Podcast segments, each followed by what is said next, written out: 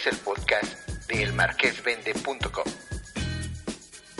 donde todos los días te daremos información para ti que vives en la comunidad de La Piedad, El Marqués Querétaro. Noticias de interés para tu día a día. Quédate con nosotros y entérate de lo más importante que sucede en nuestra comunidad. Elmarquesvende.com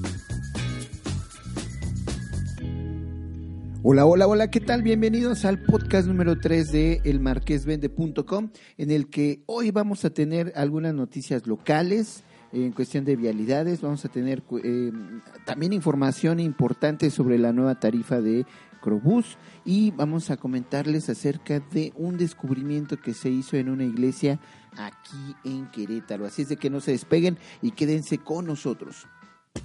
Noticias locales.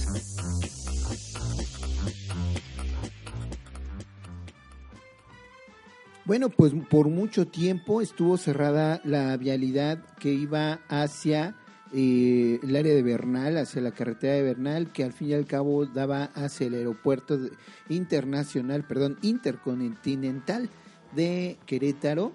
Eh, el puente que precisamente salía de la carretera 57 hacia eh, el aeropuerto, se encontró por muchos meses, casi un año, en construcción hasta que por fin el día de eh, la semana pasada se dio a conocer esta información en el que por fin se abrió al público eh, la vialidad de manera correcta.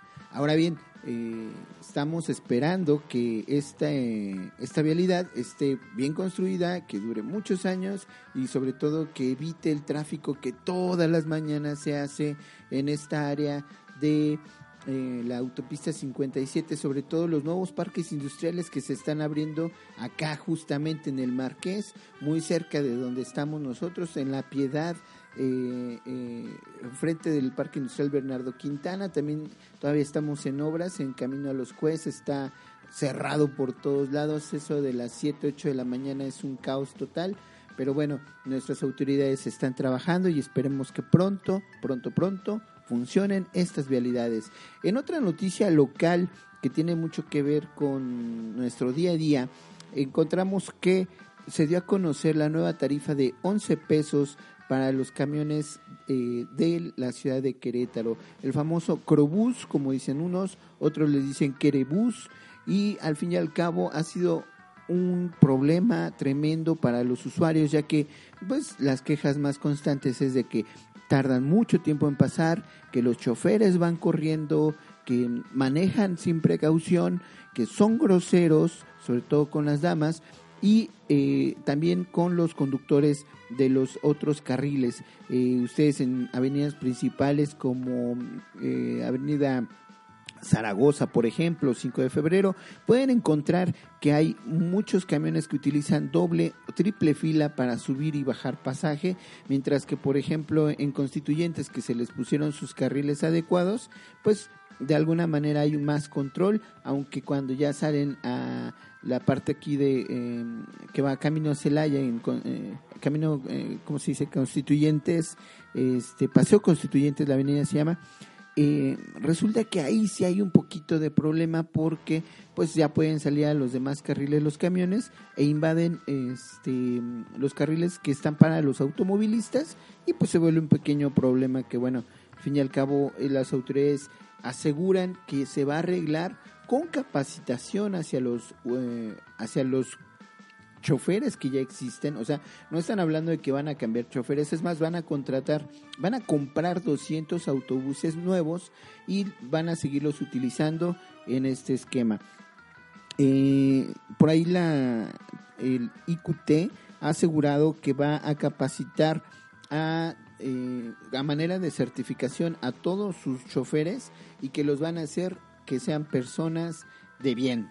Esperemos que así sea. El problema está en que ya es caro de por sí el transporte en Querétaro, es muy deficiente y creo que ya hasta sale más barato tomar un vehículo de estos, este, no son taxis, pero sí son este de aplicación que le llaman y pues pues por, por favor coméntenos aquí eh, qué es lo que ustedes opinan, qué es lo que ustedes creen que se, tiene, que se tiene que hacer con este problema que al fin y al cabo es de todos los queretanos.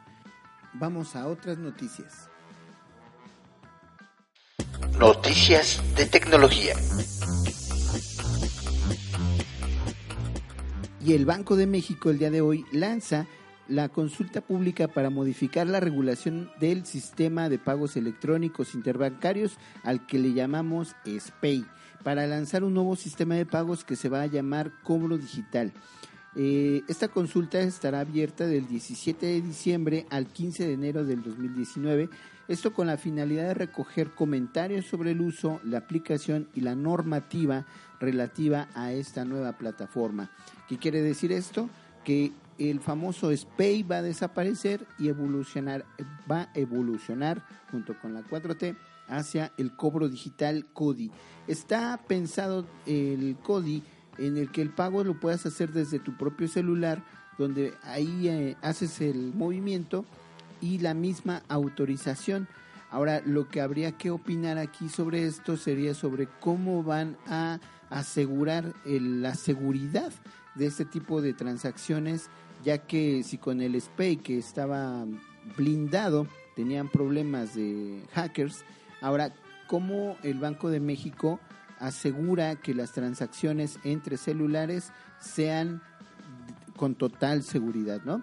Pues bueno, aquí les dejo la información, por favor busquen en magico.org y ahí pueden ustedes eh, opinar acerca de eh, cómo quieren que funcione el sistema de cobros digitales llamado Pasemos a la siguiente nota.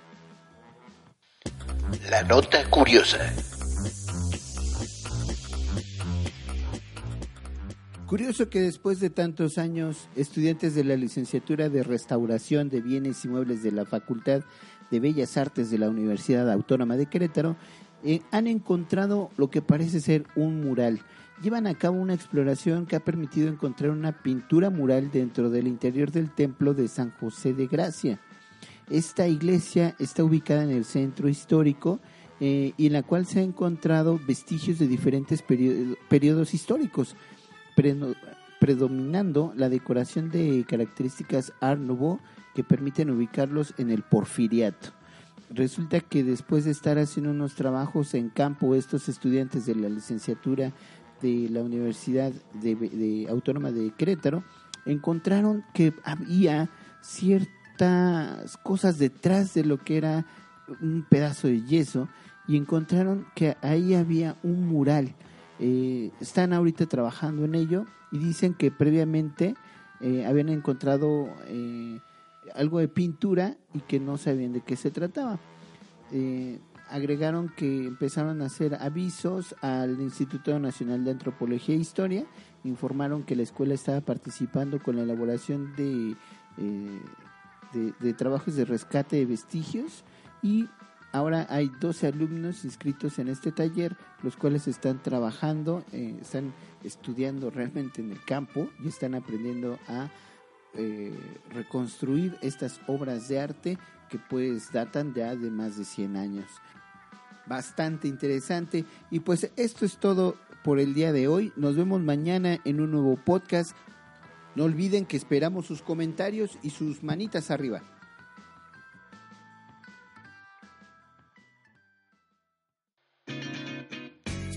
Fue elmarquesvende.com. Espéranos mañana con más información acerca de nuestra comunidad. Noticias de interés para tu día a día. Elmarquesvende.com